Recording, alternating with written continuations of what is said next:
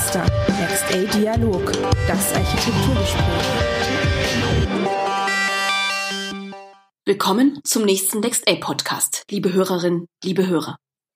Wir leben gerade in nicht ganz so einfachen Zeiten. Die Corona-Krise verlangt uns allen viel ab. Aber es gibt auch Zeichen der Hoffnung. Erste Museen eröffnen wieder. So auch das Deutsche Architekturmuseum in Frankfurt. Wir stellen heute die Ausstellung The Playground Project Architektur für Kinder vor, die nun bis 21. Juni verlängert wurde. Es geht um Spielplätze als gestaltete Lebensräume für Kinder. Gabriela Burkhalter hat die Ausstellung zuerst für die Kunsthalle Zürich kuratiert und nun für das Deutsche Architekturmuseum in Frankfurt aktualisiert und ergänzt. Sie ist für uns im Gespräch mit FAZ-Redakteurin Mechthild Harting.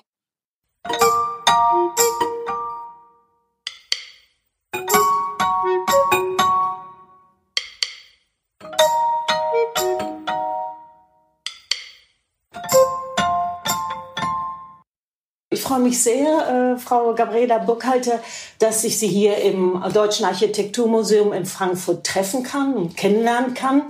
Hier wird ja bis zum 21. Juni Ihre Ausstellung Playground Project also das Spielplatzprojekt gezeigt. Eine Ausstellung, die schon in, in der Kunsthalle Zürich war, in der Bundeskunsthalle in Bonn. Äh, sie sagt, glaube ich, in sieben Stationen. Das ist Frankfurt ist die siebte Station, ähm, dass, es, äh, dass die Ausstellung gezeigt wird. Das erste Mal in einem Architekturmuseum. Erzählen Sie doch mal, wie sind Sie darauf gekommen, sich mit dem Thema Spielplatz zu beschäftigen?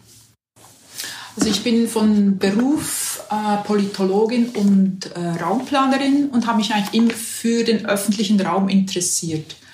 Aber ich habe nicht eigentlich an Spielplätze gedacht, bis ich auf ein Buch gestoßen bin einer amerikanischen Architekturhistorikerin Susan G. Solomon und die hat mir eigentlich die Geschichte gezeigt, die hinter dem Spielplatz steht und ich habe das mit Begeisterung gelesen und bin dann auch gleich selbst in die Archive und die Bibliotheken gestiegen und habe da einfach weiter geforscht. Mhm.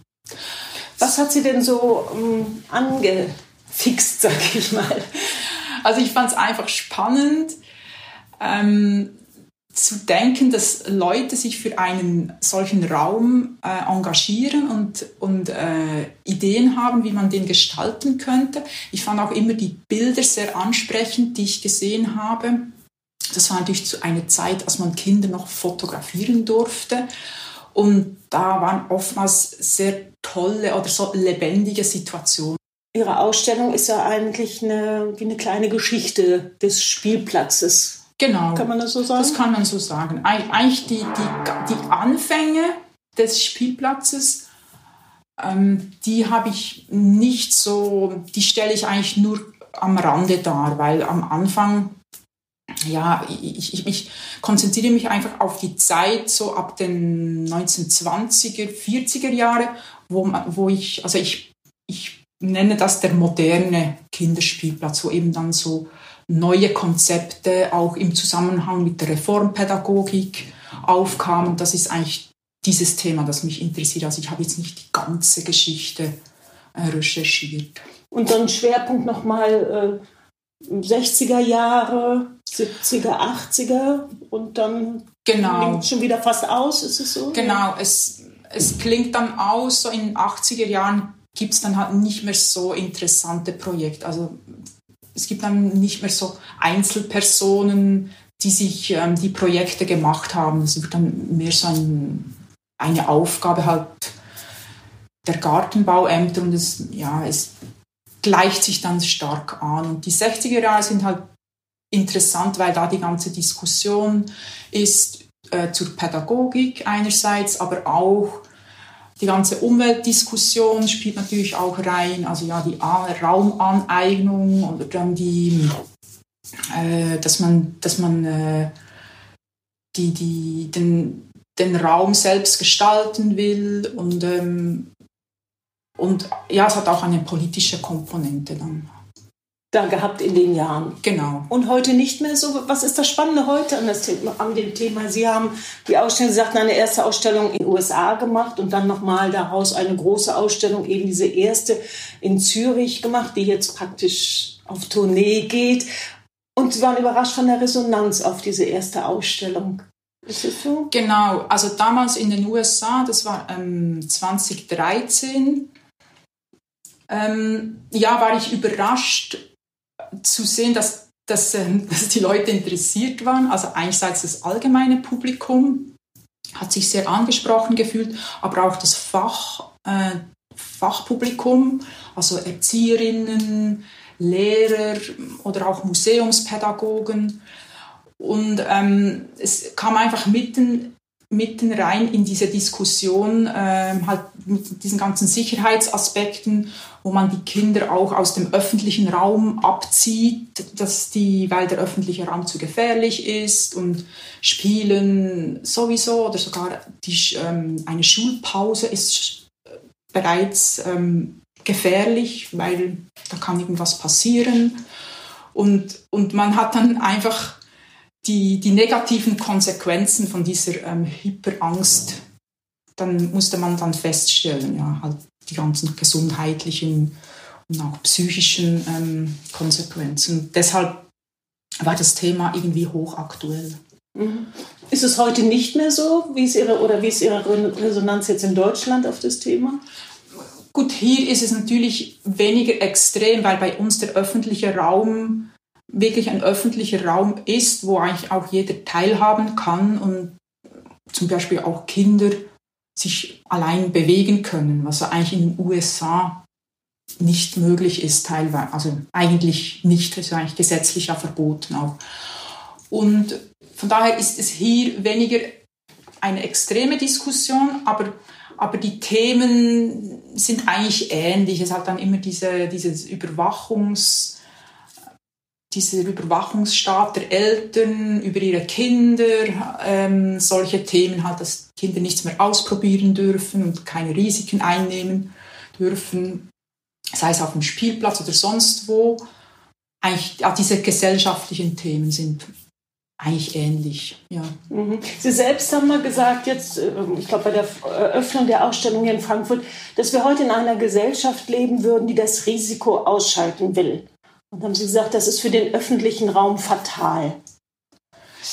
Ja, gut, es ist natürlich, Kinder sind eine extrem äh, sensible Gruppe von Nutzen des öffentlichen Raumes und, und es ist halt immer die Angst, ja, dass da was passieren kann. Aber andererseits sind sie ein extrem, sind sie so wie ein Stimmungsmacher des öffentlichen Raumes und ja, man sieht das ja manchmal in, in gewissen Städten, wo gar keine Kinder mehr sind. Und das ist, gibt eigentlich eine, irgendwie eine traurige Atmosphäre. Und ich denke schon, dass sie so ein, ein ähm, Schlüsselelement sind des öffentlichen Raumes. Und, und wenn wir als Erwachsene den Kindern das nicht ähm, erlauben können oder wollen, dann, dann haben wir ein Problem. Mhm. Also wir nehmen eine wichtige Funktion vom öffentlichen Raum eigentlich weg dann. Ne? Ja. So.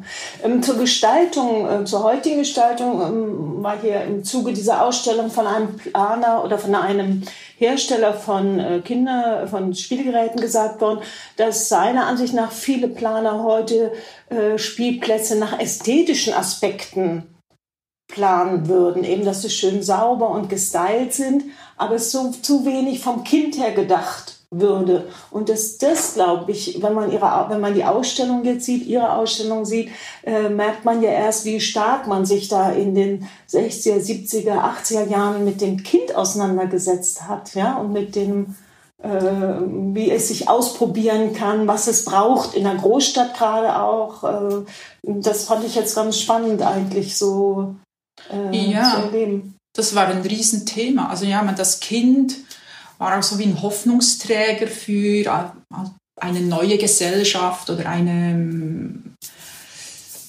ja, erneuerte Gesellschaft und, und deshalb hat man auch so viel ähm, darüber nachgedacht. Natürlich hat man sich auch viele Gedanken zur, zur Erziehung gemacht, halt also die, die antiautoritäre Erziehung, solche Konzepte, das wurde halt sehr äh, lebhaft diskutiert. Das kann man sich heute auch fast nicht mehr vorstellen. Also dass da irgendwie x ähm, Bände ähm, in hohen Auflagen erschienen sind und die wurden gelesen und die wurden, die wurden mhm. diskutiert. Also ja, das war schon so ein, ein, ein wichtiges Thema. Und, und ja, man hat natürlich dann das auch ausprobieren wollen und sich ähm, Gedanken gemacht, was, was wäre richtig, was, oder was ist kindgerecht. Es war natürlich auch in einer Zeit, wo der Autoverkehr extrem präsent war und die ganze, die ganze ähm, Umweltverschmutzung, ja, wurden, das wurde ja in den 70er Jahren zu großen Themen und, und da hat man eben auch sich gedacht, dass das Kind in, diesen, in dieser Umwelt leiden muss, dass es keine kindgerechte Umwelt mehr ist. Und da hat man auch wieder versucht, ähm, irgendwie sich was auszudenken, wo das für das Kind ähm, stimmt. Und heute, ja, das ist schon immer so ein bisschen die Tendenz, alles schön sauber zu, zu gestalten. Das ist sicher nicht kindgerecht. Hm. Ähm, was ist Ihr Anliegen jetzt mit der Ausstellung? Wollen Sie ähm, Ratschläge? Warum soll ich daraus lernen, wie man heute, wie man besser Spielplätze anlegen könnte? Oder was, was ist so Ihre Intention eigentlich? Also die Ausstellung soll eigentlich eine Inspirationsquelle sein, weil das stimmt jetzt heute sicher nicht mehr so in der Art, wie man das gemacht hat. Damals, obwohl es auch noch Plätze gibt oder auch die Abenteuerspielplätze, die ja immer noch ähnlich funktionieren wie, wie zu den Gründerzeiten. Also von daher gibt es schon Konzepte, die, die noch übertragbar sind. Aber ja, es soll einfach inspirieren und auch zeigen, was alles gemacht wurde, was ausprobiert wurde. Sie hat mir erzählt, dass es eben äh, bisher äh, die Ausstellung immer so in Kunsthallen war. Dieses Mal eben zum ersten Mal in Frankfurt in einem Architekturmuseum. Und es spiegelt ja so ein bisschen die Rolle der Spielplätze. Da weiß man immer nicht so in so einer, auch in der städtischen Verwaltung oder so, wo gehören die hin? Gehören sie eigentlich zu den Architekten, zum Hochbau? Ähm, hier in Frankfurt gehören sie ganz eindeutig mit in den Grünbereich. Dort wird vom Grünflächenamt werden die entworfen. Ist das auch so symptomatisch für die Spielplätze, dass sie so dazwischen hängen? Ist das auch so Ihre Wahrnehmung? Ja, schon sehr. Also das ist schon natürlich in der Stadtplanung eben bei den Grünämtern ist. Aber wenn es zum Beispiel ein Bauprojekt gibt, dann arbeiten vielleicht ein Architekt und Landschaftsarchitekt zusammen und dann das ist, ein, dann, ist dann schon ein Idealfall, weil dann ist dann vielleicht schon ein Spielplatz von Anfang an angedacht. Aber oft, oftmals ja, kommt er dann irgendwann am Schluss noch in, in eine Ecke, wo die vielleicht nicht die, die besten Voraussetzungen für den, für den Spielplatz gibt. Also es ist schon so ein, oftmals ein bisschen vergessen irgendwo. Man kann ja auch sagen, äh, eine Stadt, in der man sieht, dass Kinder sich wohlfühlen, ist ja eigentlich das beste Aushängeschild eigentlich für eine Stadt, ne? wenn man das Gefühl genau, hat, das stimmt, äh, ja. kommt irgendwie in eine Stadt rein und da toben Kinder, äh, meinetwegen unter diesen Wasserspielen, die es jetzt häufiger gibt. Das ist natürlich belebend für eine Stadt, das ist gar keine Frage. Ne? Genau, das, das wird auch von Städten gezielt ähm, ähm, wird daran gearbeitet, weil es eben auch, ja, weil man zum Beispiel auch bei Familien dann punkten kann und Familien zuziehen. Und ähm, eben zum Beispiel in, in, auch in niederländischen Städten äh, wird das auch ziemlich aktiv betrieben. Also ja, es ist eigentlich beides. Es, es bringt eine gewisse äh, ähm, Art von Bewohnern in die Städte und das ist schon auch ein, ein Ziel. Es gibt ja diese Child-Friendly Cities, wo man dann eben diese gewisse Kriterien erfüllen muss, damit man dieses Label kriegt. Haben Sie noch so, Sie haben es ja international verglichen, auch so, gibt es da noch ein, was Besonderes, was äh, die deutschen Städte auszeichnet oder den Umgang der Deutschen mit Spielplätzen? Das ist eigentlich schon eher die Ausnahme. Also es sind eigentlich wenige Länder, wo die, diese Abenteuerspielplatzbewegung so aktiv ist wie, wie hier. Mm, sonst, ja, es gab schon auch so eine Erneuerung des Spielplatzdesigns, ähm, aber das dann mehr auf von, von Firmen, die äh, so neue Konzepte, ähm, die das schon stark erneuert haben in so am Anfang des, äh, des Jahrtausends. Weil vorher war das schon so recht mh, mm, eine traurige Angelegenheit. Und dann plötzlich kam da so eine Erneuerung mit diesen, mit diesen Rundhölzern und, und, und solche Sachen. Das sind die heute fast wie Landschaften auch, ne? Genau. So Spielgeräte, Landschaften. Ja, und das ist ja auch nicht nur ab Katalog, das ist ja wirklich auch gebaut für einen bestimmten Ort. Und ja, es sind schon auch anspruchsvolle ähm, äh, Spielorte. Denn äh, die Spielgeräte, die Sie jetzt haben, Sie, wie, wie heißt nochmal dieses große in der Mitte, was Sie hier haben? Der, der Lotzi-Wurm. Der Lotzi-Wurm. Und der ist aus welchem Jahr ist der oder von wem ist der gemacht? Mm, der ist von äh, 1972 und wurde von einem Schweizer äh, Designer und Künstler entworfen für eine Wohnsiedlung in der Schweiz und ja, der hat dann irgendwie einfach, der wurde dann irgendwie sehr populär. Also eigentlich auch der Name des, äh, dieser Lotzi-Wurm ist eigentlich auch so ein Übername von Kindern, weil der, der, ähm, der Künstler heißt Ivan Pestalozzi und der hat dann einfach diesen Übernahme des Lotzi-Wurms gekriegt. So schön, weil man, äh, man kann dann jetzt in die Ausstellung gehen und man kann mit seinem Kind dorthin gehen und auch zeigen und sagen, guck mal, so bin ich groß geworden. Ja, weil die, genau. was am auffälligsten sind ja die Farben eigentlich. Ne?